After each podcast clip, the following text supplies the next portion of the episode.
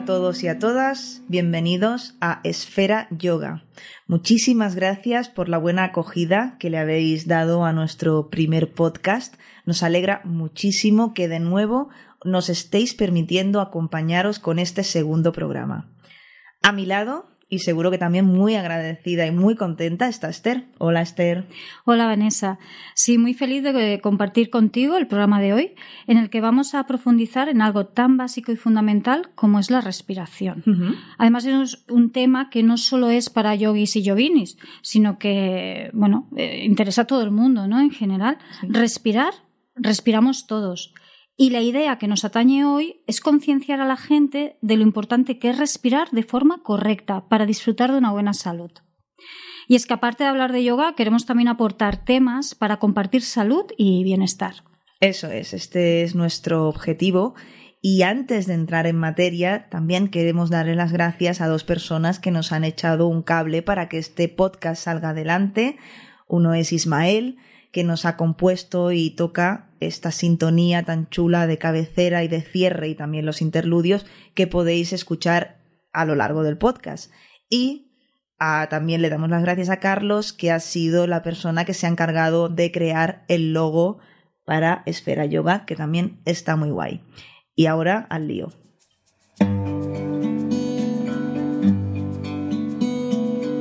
¿Sabes, Esther, que una de las cosas que más me chocaron cuando me metí en esto de la práctica de meditación y posteriormente de yoga, una de las cosas que más me chocaron, o quizá la que más, fue darme cuenta de que no estaba respirando bien, que no sabía o que tenía mucha dificultad para respirar hondo, para hacer respiraciones profundas. La mayoría de personas respiran de forma irregular y además no son conscientes de ello. Eh, lo primero que debes hacer cuando, cuando empiezas eh, a practicar yoga es aprender a respirar.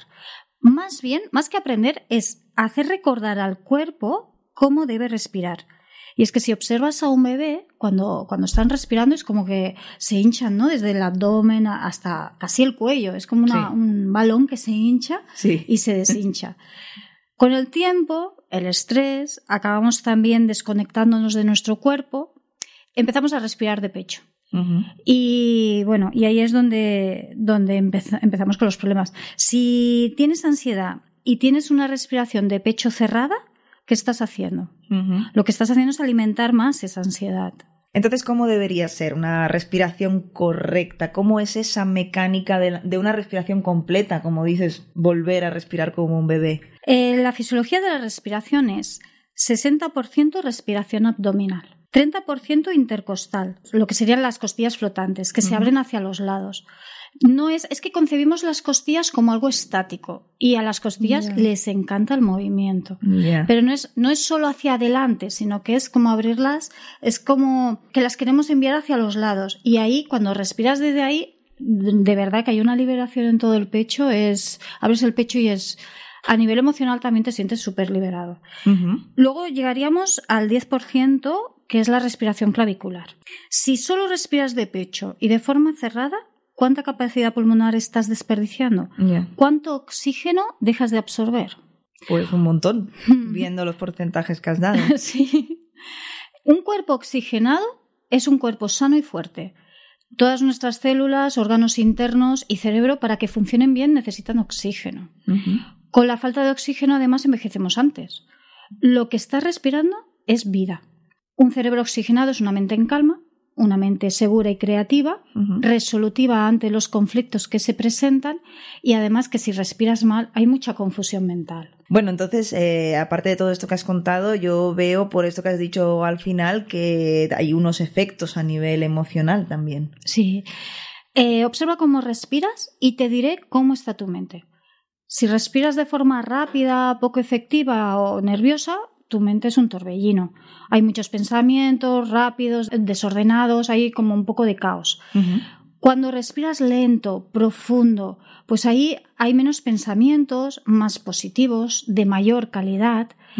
Y además la respiración es que es la base de la conciencia y del estado de ánimo. O sea, aporta un montón de beneficios. Sí, muchos. ¿Cuántos más? ¿Qué más nos puedes decir? Pues mira, Cuando respiramos pasan muchas cosas dentro del organismo. Primero es que el movimiento de los pulmones crea un masaje en los órganos internos que lo rodean. Estómago, intestino delgado, páncreas, hígado, corazón.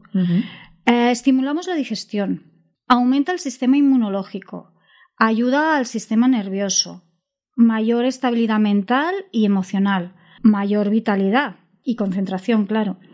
Eh, la piel luce más. Ah, eso, me interesa. sí, estabiliza la presión sanguínea, fortalece los pulmones, ayuda a mitigar el dolor, la ansiedad, depresión, insomnio, reenergetiza, ayuda a regular el pH, prevenimos el envejecimiento celular, por eso la piel luz favorece la cicatrización de heridas, estabiliza la función de las glándulas del cuerpo y podría seguir. Bueno, vamos, que hay que respirar bien y completo y profundo y... Sí, mira, con la inhalación absorbes el oxígeno vital para el organismo. Con la exhalación lo desintoxicas. Son procesos vitales. Claro. A través de la exhalación eliminamos las toxinas del cuerpo. Si exhalas de forma efectiva, más desintoxicas. Ahora además que está de moda todo el término detox y todo eso. Los pulmones tienen como unas ramificaciones que acaban, serían los alveolos, el final de las ramificaciones. Si no respiramos profundo, bueno, con la contaminación y todo esto, digamos que se hace como un barrillo, como una suciedad al final de los alveolos y esto se va atrofiando. También perdemos ahí capacidad pulmonar. Entonces, e, es importante de vez en cuando pues hacer estos trabajos de respiración para mantenerlos limpios. Como si se hiciese pues una limpieza a fondo, una limpieza pues profunda, un saneamiento. Sí, sí, sí. En resumen, que puedes comer sano, tomar pastillas para mejorar estados emocionales hacer deporte, gastarte una pasta en tratamientos y cremas de antiarrugas, que si no lo acompañas respirando correctamente, pues mal. Respirar bien es el mayor tratamiento de salud y antienvejecimiento que puedes darte y encima es gratis.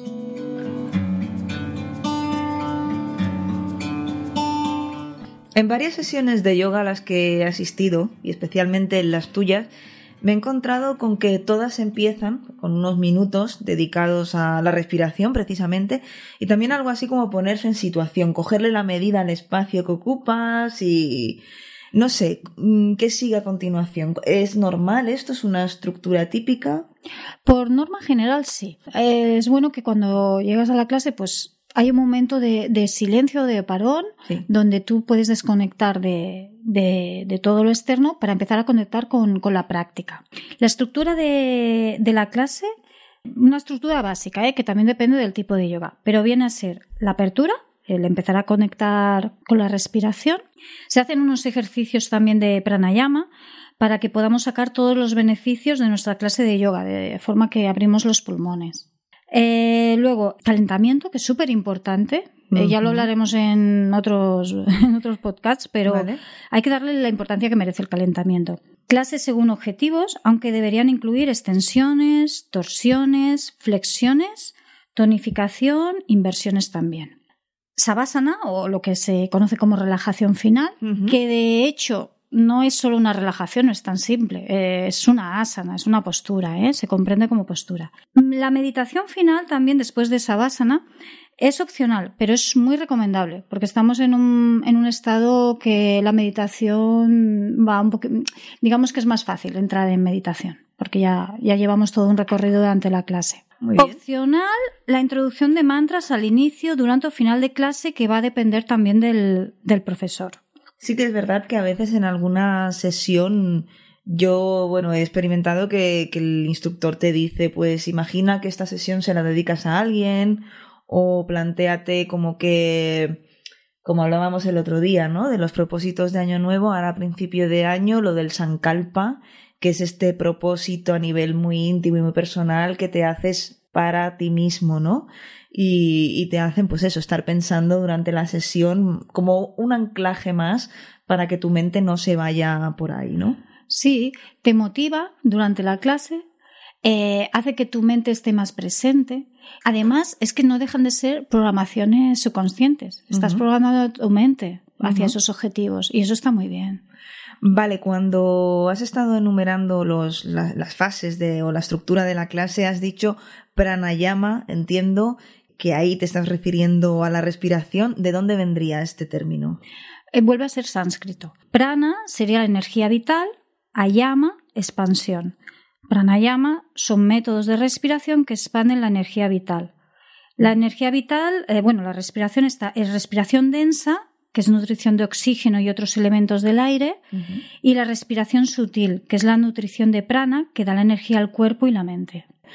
Y una vez que ya ha empezado la, la, sesión, ¿qué relación habría entre la sana, es decir, la postura de yoga, y esta respiración? ¿Por qué es tan importante? Ya hemos visto que es importante y fundamental para todo, es la, bueno, es la vida en sí, pero en este caso en particular, ¿por qué es tan importante la práctica de yoga? A la sana hay que oxigenarla. Respiramos la postura. El oxígeno llega a los músculos y órganos implicados y de esa forma aprovechamos todos los beneficios. La asana además está viva, respira. Por ejemplo, cuando en un estiramiento, cuando estamos inhalando, podemos notar que se activa un poquito más el estiramiento. Sí.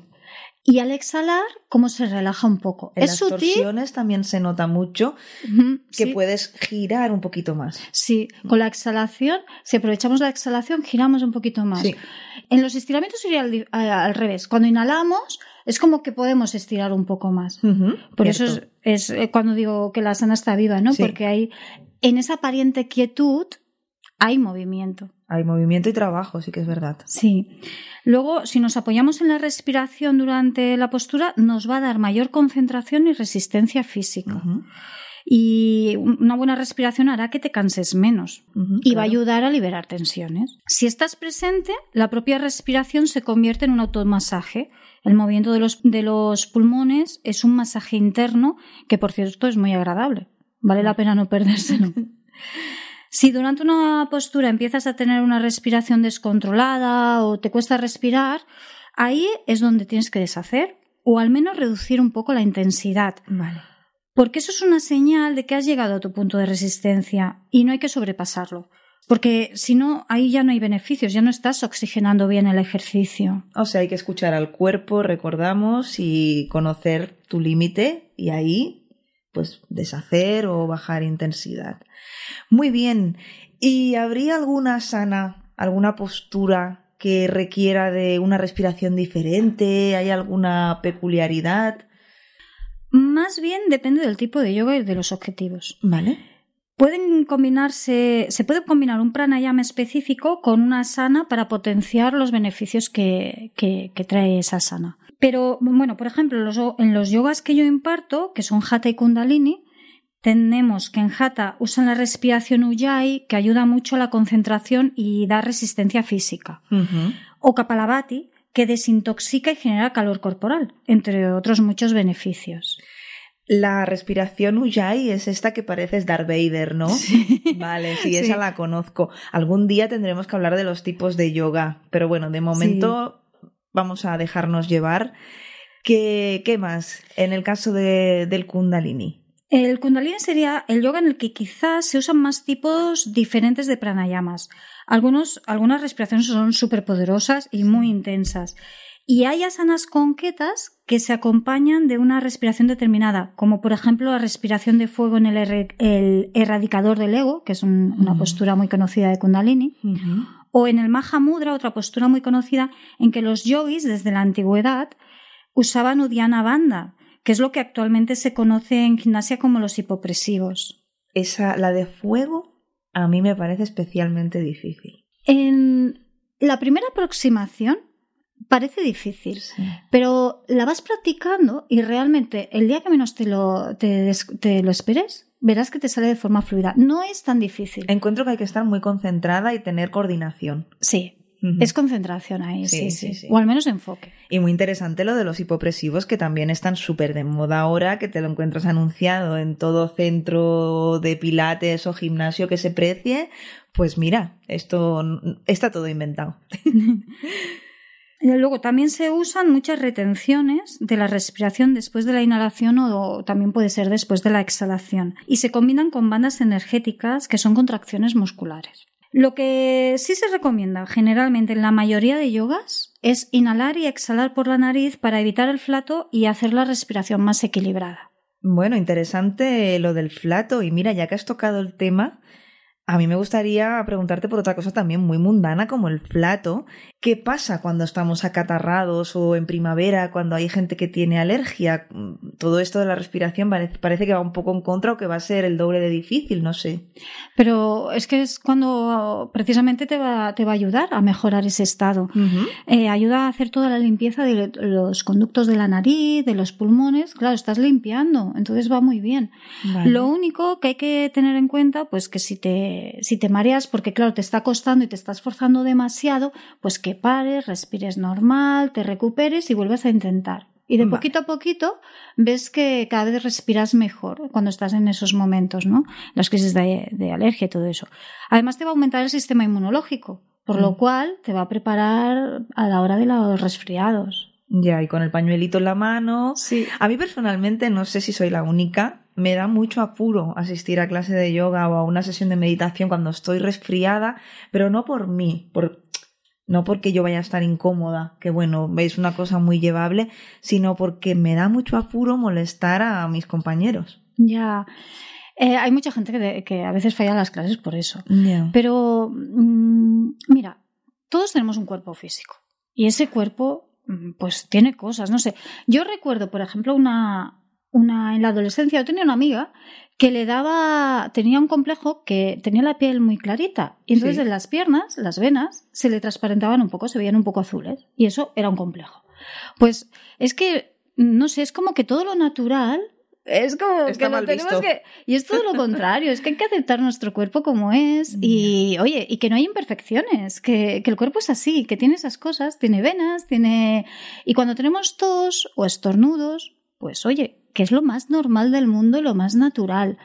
Y en realidad, el problema no es tuyo porque estás tosiendo. Hombre, si lo haces sin, con mala educación, sí, pero si lo haces con buena educación, no es tuyo. El problema es la persona que está a tu lado que no está tolerando esa situación.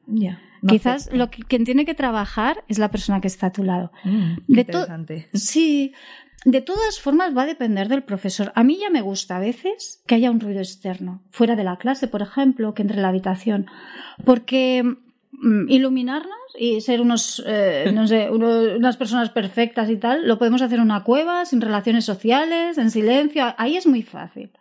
Pero la vida, esto no es así. Hay turbulencias, pasan cosas. Entonces, bueno, pues una clase de yoga es un buen momento para trabajar ese punto de, de, saber, de estar en tu equilibrio y no perderte, aunque hayan turbulencias. Pues si hay un ruido externo, hombre, lo ideal es intentar evitarlos, ¿no? Pero bueno, si se cuela algún ruido externo o un compañero tose, pues hasta qué punto tú eres capaz de mantener tu, tu equilibrio, ¿no? Pues es una buena forma de, de ensayar eso. A mí ya me gusta cuando pasa eso, ¿no? Pues sí. Hablando de toses y cosas mundanas, de lo que te quería hablar es de, de las comidas. También hay mucha literatura al respecto. Hay gente, bueno, es la gran pregunta, ¿comer o no comer antes de una sesión de yoga? Esto parece de Hamlet, pero bueno, hay gente que dice que tienen que pasar dos horas, otros que con una hora es suficiente, otros te dirán que en ayunas es lo mejor. Yo personalmente no me veo capaz de hacer nada en ayunas porque me da que me voy a marear. Entonces, bueno, ¿qué, qué recomendarías tú en el caso este de las comidas? Para el tema de ayunas, mm, lo que, lo que puedes hacer es tomarte una pieza de fruta, algo ligero, un zumo, un té o una infusión, algo ligero para que evitar estos mareos.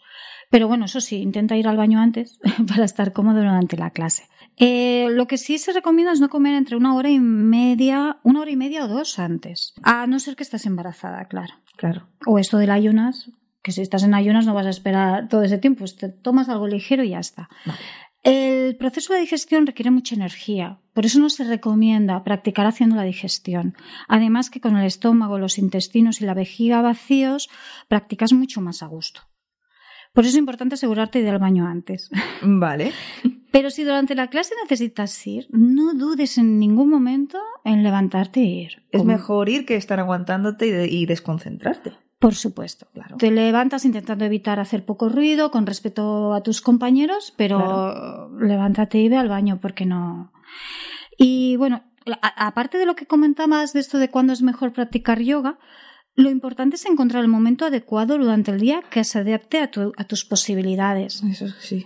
Porque, bueno, también tenemos una vida y si nos forzamos mucho a hacerlo cuando la gente dice que debe hacerse, que sí que es, lo ideal, hay momentos del día que es, es más ideal, ¿no? Practicar yoga, pero bueno, tú has de mirar que se pueda adaptar a tu vida y que no, no sea como un, no sé, como una obligación y que te suponga un esfuerzo que, no, adáptalo y, y bueno, es fluir un poco, ¿no? Debe de ser muy beneficioso hacer yoga en ayunas quien pueda hacerlo o con una piececita de fruta. Lo digo porque cuando tú miras información de retiros y tal, es muy común ver que se practica el yoga en ayunas. O sí. sea que debe de tener algo positivo por ahí.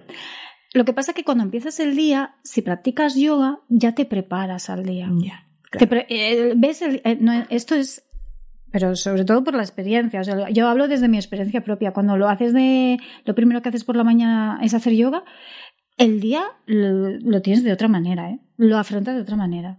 Bueno, vamos a dejar un poquito de lado estas cosas mundanas que pregunto yo de la comida, los resfriados y demás. Y vamos a hablar de la respiración como parte fundamental en la meditación. Pues como te decía al principio de la conversación, es sorprendente darte cuenta de que no estamos respirando, de que no estás respirando de una forma plena. Y de hecho, de las primeras cosas que te dicen cuando empiezas a practicar tanto yoga como meditación es observa tu respiración. Me parece mentira lo olvidada que, la tenemos. Y además no le damos la importancia que merece. Mm. La vida entra en ti con una inhalación y te irás de este mundo con una exhalación. Lo que te va a mantener mientras con vida es cada inhalación y cada exhalación que hagas. Además, enfocarte en eso es un ancla para mantenerte en el presente y que tu mente no deambule con recuerdos del pasado o ilusiones del futuro. No existimos ni en el pasado ni en el futuro. En el único momento donde estamos vivos, donde somos reales, es aquí y ahora. Así que si no quieres perderte la vida, si quieres vivirla y vivirte, respira al presente. En la meditación es un foco de atención muy importante, ya que te ayuda a quitar la mente. Y uno de los efectos de la respiración en la mente es que aflora el ser interno. En próximos podcasts profundizaremos en otros diferentes focos de, atención en la meditación, que es, un, puede ser un programa también interesante. Genial, pues de todo ello tomamos buena nota para que no se nos olvide nada, pero por hoy lo vamos a dejar aquí aunque no del todo, porque os hemos guardado una sorpresita para el final del programa porque nos gustaría mucho haceros un regalo. Sí, vamos a hacer una pequeña introducción de lo que sería la respiración en tres fases o respiración completa para aprender un poco, pues eso, aprender no, volvemos a decir, a recordar al cuerpo cómo debe respirar. Perfecto pues os invitamos a detener el podcast aquí si es que no estáis ahora en el mejor momento y lugar para hacerlo y que volváis más tarde. Si ya estáis listos y listas para ello, yo me voy a despedir aquí, recordándoos que tenemos un email para vuestras sugerencias, comentarios y consultas que es esferayoga.gmail.com.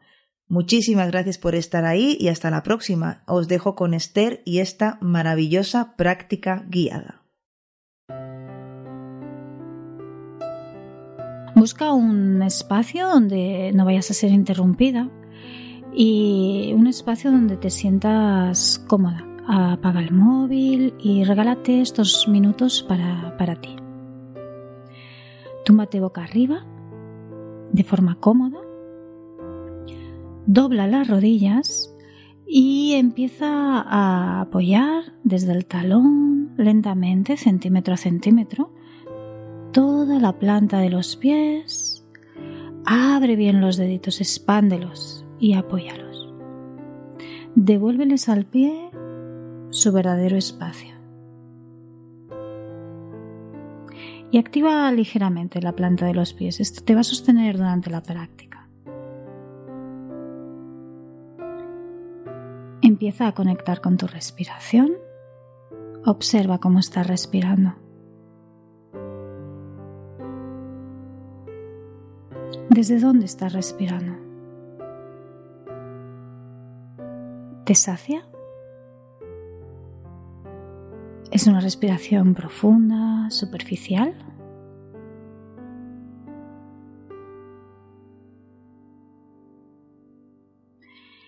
Siente el aire entrando por tus fosas nasales, llegando arriba al tabique nasal y cómo desciende hasta tus pulmones.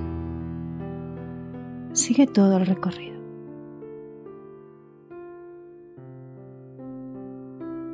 Y sigue también el recorrido al salir, al exhalar. Cómo empieza a subir hasta llegar al tabique nasal, luego desciende. Incluso puedes sentir el aire un poquito más caliente que cuando entró.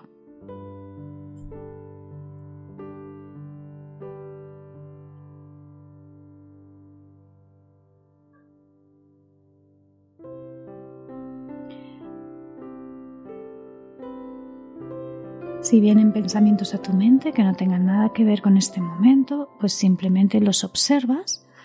Es información, hay que observarlos, pero no los alimentes. Déjalos ir como si fueran nubes.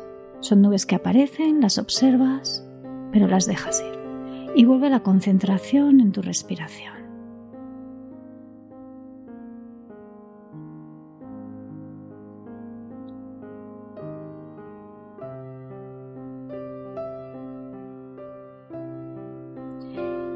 Y ahora sí vamos a intentar aplicar una respiración consciente y profunda. Lleva las manos al vientre, al abdomen. Y al inhalar, lleva todo el aire al abdomen, empuja las manos con el abdomen hacia arriba. Las manos no se mueven, simplemente están apoyadas. Inhalas, las empujas, el ombligo asciende.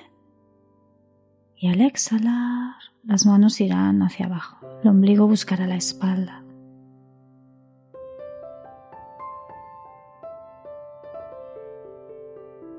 Respiración abdominal, 60% de la respiración.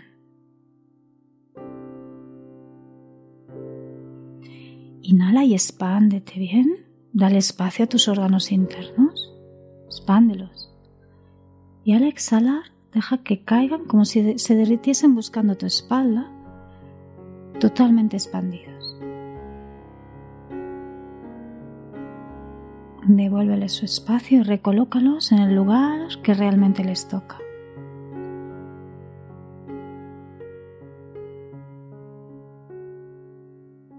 Y al mismo tiempo, con cada exhalación, siente como la parte baja de la espalda, las lumbares, se derriten, buscando la esterilla.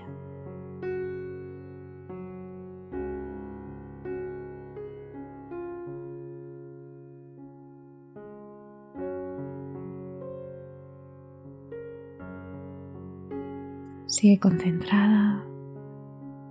Inhálate, exhálate.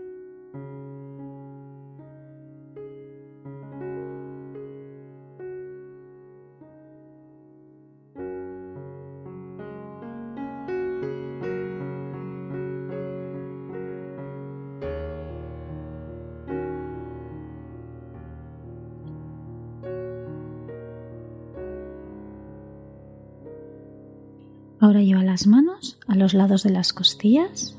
Vamos a la respiración intercostal, 30% de la respiración. Al inhalar, intenta abrir las costillas hacia los lados. Sabrás que lo haces bien porque la punta de los dedos verás que se separan. Y al exhalar, las puntas de los dedos se buscarán. No muevas las manos. El movimiento es con las costillas. Inhala, expándete, libera el pecho.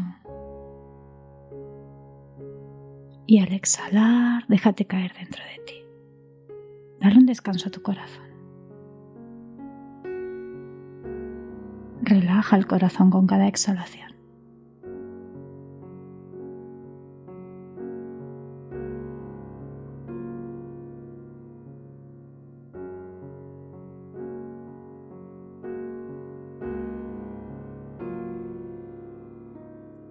Tiempo, con cada exhalación, siente como la parte media de la espalda, las dorsales, se derriten buscando la esterilla.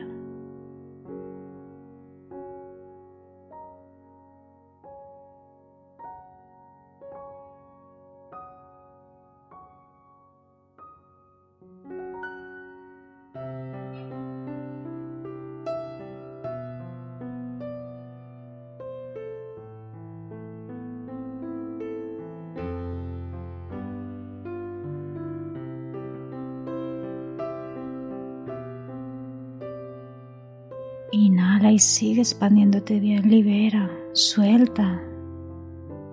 Exhala y relaja.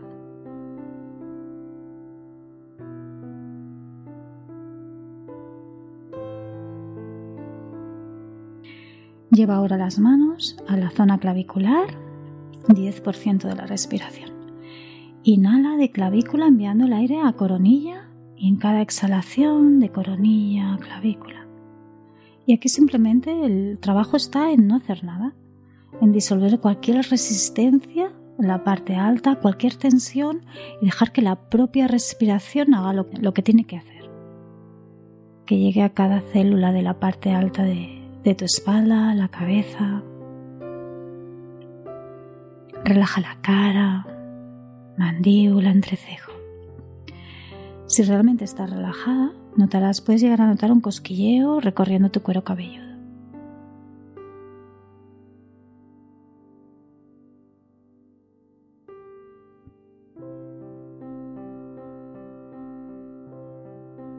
Relaja.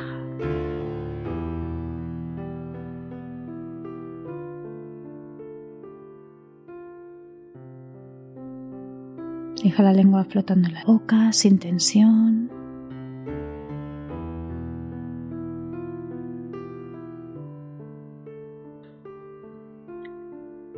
Intenta sentir el cerebro dentro de tu cabeza, forma parte de tu cuerpo, puedes sentirlo. Con cada exhalación, dale un descanso.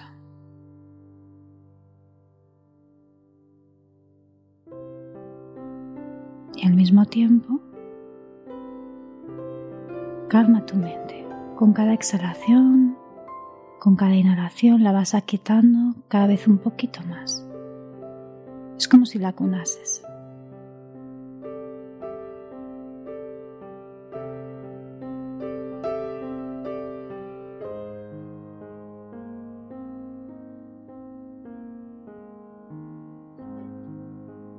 Lleva la mano izquierda abajo a la respiración abdominal. Vamos a por el 100%. Inhala, respiración baja, media, alta. Exhala, alta, media, baja. Y aquí ya pon mayor atención. Inhala y expándete bien. Exhala y suelta. Cada exhalación, siente como desde desde el coxis hasta arriba, hasta la coronilla, cada una de tus vértebras se derriten buscando la estirilla.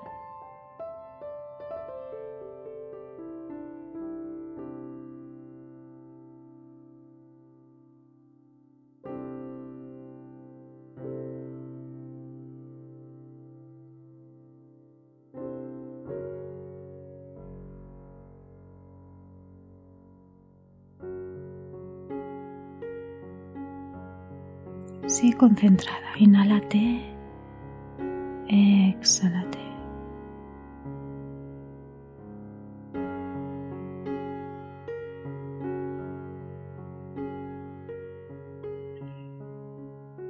Y te invito, si lo sientes, a escoger un mantra para el día de hoy. ¿Qué necesitas hoy? Con cada inhalación dátelo. Por ejemplo, inhalo paz o inhalo alegría, seguridad, salud, amor. ¿Qué necesitas hoy? Escoge tu mantra y con cada exhalación deshazte de aquello que ya no te sirve. Exhalo tristeza, exhalo inseguridad, deshazte de aquello que ya no te sirve o que te haga sentir mal. ¿Qué mantra necesitas hoy?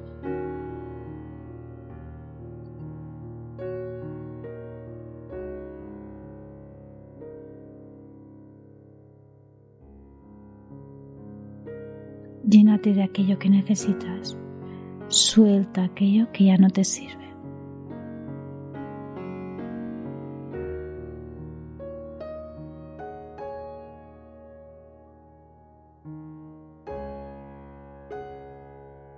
Y quédate así respirándote el tiempo que creas oportuno, que sientas y disfrútalo.